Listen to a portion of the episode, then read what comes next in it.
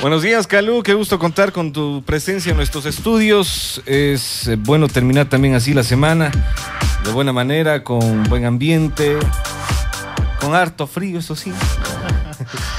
Buenos días, Johnny. Qué gusto poder volvernos a encontrar en este, el primer podcast del 2014 en postre binario y como tú bien lo has dicho, aunque estamos con algo de frío, pero eh, y no solo en Loja, en el resto del país donde nos están escuchando, eh, afortunadamente vamos a traer temas de tecnología con una prospectiva a lo que va a suceder en este año, en el 2014. Así que, Johnny, arrancamos. Recordar siempre de que estamos en postrebinario.com, en Facebook y en Twitter, también nos pueden encontrar con esa cuenta. Y de la misma manera, en Diario El Mercurio, el día de hoy, se está en, en, formato impreso, está impreso, pues justamente la, la temática que vamos a tratar hoy.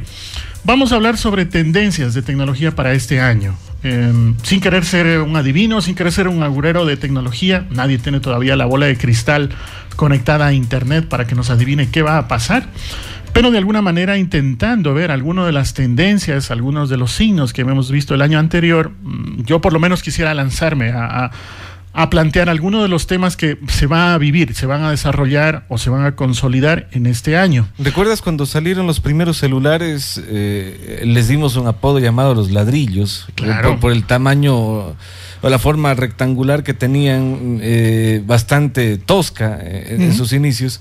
Pero ahora les eh, he visto una tendencia que le, les han empezado a llamar, en cambio, las tejas.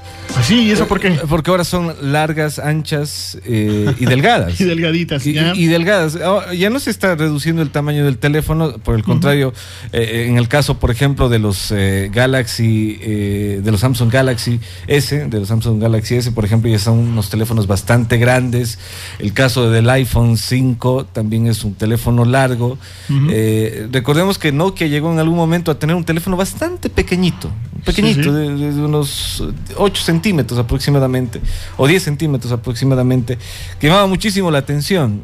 Eh, las tendencias están cambiando, que es eh, respecto, no sé si solamente a teléfonos, sino a todos, a todos estos temas que nos espera para el 2014. Bueno, ya que has topado el tema de movilidad, efectivamente en el ámbito de la movilidad, ya sea teléfonos móviles o las tabletas, como también has comentado, eh, sin duda se espera que se vaya a fusionar, se vaya a mezclar con otra tendencia que es la famosa nube, que alguna vez hablamos aquí también en oportunidad anterior. Ya sabemos lo que es la movilidad. La nube no es otra cosa que aquella posibilidad que yo tengo de archivar, almacenar o gestionar información, archivos, eh, etcétera, en un servidor en la web, en internet. En vez de yo guardar una canción, un video en mi computadora, en el disco duro, lo que hago es gestionarlo, lo almaceno en, en, la nube. Entonces, estas dos tendencias, la movilidad que tú has comentado, más la tendencia de la nube, o dicho en inglés, el cloud, se van a juntar para desarrollar nuevas aplicaciones, se van a sincronizar servicios y van a poderse consumir desde varios dispositivos. Lo que, la canción que tú subas desde, desde tu computador ya está disponible para que se sincronice desde tu teléfono celular o desde la tableta. Pero ya no solo canciones, ya no solo videos, sino preferencias, aplicaciones, documentos y con mayor densidad de uso. Hasta ahora eso como que era medio, yo diría, tímido. O sea, se subían eventualmente algún, algún contenido, pero la movilidad y el cloud se van a juntar mucho más este año. Ese va a ser uno de los temas. Otro... Eh. Eh, eh, existe, eh, yo por, por, por, ejemplo manejo mis, eh, mis archivos más importantes de esa forma, pero lo hago a través del Dropbox. Que es uno de los servicios que está en la nube. Pero se van a ampliar más. Tú me dices un, algo ¿no? que, que, me llama la atención, no solamente a, a, guardar archivos, que es lo que generalmente hemos usado, sino a, a tratar de, de, de, de guardar aplicaciones, a tratar de guardar preferencias. Tu vida digital todo lo que implique algo que sea susceptible de digitalizarse a través de un archivo, vamos a subirlo allí e inclusive compartir con otros usuarios. ¿No es muy riesgoso eso? Depende, qué es lo que yo pueda subir o no. Así como cuando yo diga qué tan riesgoso es depositar dinero y confiar esto en un banco. Depende del banco, depende de la situación del país, depende del servicio, depende de la cantidad de dinero. Pues lo mismo en el ámbito del, de tecnología. Si yo confío todo, toda mi aplicación, todos mis documentos, toda mi información de la vida digital a un solo proveedor, eh, el riesgo es de que si este proveedor tiene un problema de seguridad o, al día de mañana cierra, me quedo yo en la calle. Entonces, así como confiamos en medios, eh, eh, en contenidos no digitales, pues lo mismo tendríamos que hacer en, el ámbito de la web y de lo digital. En el ámbito de, mm, el ámbito de la impresión 3D es otro de los temas que vamos a ver este año, que también lo hemos hablado, así como ahora estamos imprimiendo en dos dimensiones. Pongo yo una hoja en la impresora, envío desde el computador a imprimir y hay una impresión en tinta. Lo mismo está sucediendo, pero ahora en tres dimensiones. Hay impresoras que ya no a base de tinta, sino en base de un material eh, de polímeros, van, entre comillas, puliendo una, masa de polímeros o agregando capas para construir figuras decorativas, inclusive implantes eh, en el ámbito médico, de tal manera que yo todo lo que pueda modelar en tres dimensiones en mi computador, puedo, entre comillas, enviar a imprimir en esas impresoras, pero en tres dimensiones. Ese va a ser un tema también muy interesante el año entrante. Otro de los temas también va a estar en cuanto a la posibilidad de que las personas, los usuarios, quienes no tenemos un uh, conocimiento muy fuerte en el ámbito del hardware, o sea, de las piezas que componen un computador, va a haber la posibilidad de que yo pueda armar una especie de rompecabezas, porque ya hay empresas que están ofreciendo esas piezas de rompecabezas. Voy a nombrar solo dos, Arduino o Raspberry. Arduino ofrece la posibilidad de vender ciertos componentes de hardware, esas piezas que componen un computador, para que tú vayas armando, por ejemplo, sensores de movimiento para construir alarmas o sensores de, de luz, o inclusive puedes hacer micro robots. Raspberry, en cambio, ofrece mini computadoras que tienen un mini disco duro, tú puedes introducir una tarjeta SD, una memoria flash. Dentro de estos eh, Raspberry tiene un CPU pequeñísimo, incluso caben en la palma de la mano y se pueden hacer maravillas con estos equipos. Entonces van a estar, así como cuando un aficionado al ámbito de la, de la mecánica automotriz levanta la tapa del auto donde está el motor y se pone a mejorar, a hacer un tuning de su carro y le hace mejoras, de la misma manera va a haber una tendencia que uno construya su propio hardware, no como un experto, sino diseñado para personas que no tienen mayor conocimiento en el desarrollo de este hardware. Pero generalmente tú lo que haces eh, en, estos casos es contratar a un mecánico que se encarga de poder instalar las piezas. Cuando, exacto, cuando el nivel de, del tuning de tu carro es mucho más avanzado y requiere varios días de, ese afinamiento del carro, contratas a un mecánico. Lo mismo acá, si, si quieres un conocimiento más profundo, si quieres hacer un osciloscopio o algún otro componente hardware más difícil, contratas a un técnico. Pero si quieres jugar con un robot o hacer un helicóptero a control remoto, en teoría ya se puede hacer a través de este tipo de tendencia. Por tanto, vamos a ver, o por lo menos me animo yo a lanzar esa tendencia, que en este año en nuestro país vamos a tener esa posibilidad. ¿Crees que llegue algún momento, eh, llegue el día en el que, por ejemplo, compres tú solamente el case y, empaquetado te encuentres eh, las diferentes componentes y ya sabes que yo quiero un procesador de estas características, lo puedo quitar y cambiar cuando quiera solamente introduciendo en ranuras que ya estén listas? De hecho, eso ya se está dando. Eh, cuando hablas tú del case no es otra cosa que la caja que, almacena todos los componentes que tiene un computador. Ya se estaba dando en algunos aficionados, no expertos, sino aficionados a tecnología que decían, mira, yo quisiera cambiar el disco duro en mi computador, así que voy a una tienda, compro el disco, destapo la computadora, desconecto el disco duro anterior y conecto el nuevo. Pero yo daría un, yo creo que esta tendencia va a tener un paso más allá de eso, en el sentido de que ya no vas a construir solo computadoras, sino vas a construir, como he dicho, modelos de robots o inclusive mini computadoras que van a estar haciendo domótica. La domótica no es otra cosa que tener una especie de sistema nervioso interconectado de tu casa para ver cómo está la temperatura de tu hogar, cómo está la seguridad, cómo está el nivel de oxígeno, qué tan contaminado está, a través de sensores y telemetría. Entonces, ¿quién controlaría todo eso? Sería, por ejemplo, un Raspberry, uno de estos aparatos que he comentado. Otra de las tendencias que por lo menos también me, atrevo yo a comentar es la famosa Big Data. Es una palabra gringa y la voy a explicar brevemente. No es otra cosa que la gran cantidad de información almacenada y todo lo que se requiere para capturar esa información, para procesarla, para exportarla, para manejarla. Imaginemos de que tenemos un, no una base de datos, sino una gran, gran, gran base de datos sobre cualquier temática. Por ejemplo, voy a ir al tema de salud. Supongamos de que nosotros tenemos todo nuestro historial de todos los signos vitales del ser humano, de una persona, desde que nació por ejemplo, hay algunos que ya pasamos los 30 o, los 40 años de edad. Y entonces imaginemos que yo puedo llevar el historial de toda, de toda la vida, porque lo he ido almacenando en una base de datos cómo ha sido el nivel de insulina en la sangre, el nivel de colesterol, cómo han estado los, los, latidos del corazón, gracias a sensores que he podido llevar durante toda la vida y que eso está en una gran base de datos. Eso para un médico sería ideal porque tiene todo ese historial del paciente. Ahora ya no pensemos en salud, pensemos en, por ejemplo, el clima ahora que nos estamos quejando un poco acá desde Loja, que anda medio frío. Imaginemos de que podemos almacenar toda la información del clima, de la cantidad de lluvia, del, nivel de humedad desde hace varios años y que eso lo podemos gestionar, crear tendencias o estadísticas. Eso es una tendencia que ya estamos viendo, eh, el manejo de esa gran cantidad de información, grandes bases de datos, ya no son bases de datos normales. ¿Existen ya estas plataformas? Sí, de hecho hay proveedores, tecnología y protocolos en el ámbito del Big Data aplicado para, ya he dicho, el clima, la salud, la política o inclusive la atención al usuario. Hay la posibilidad de ver tendencias de consumo del usuario.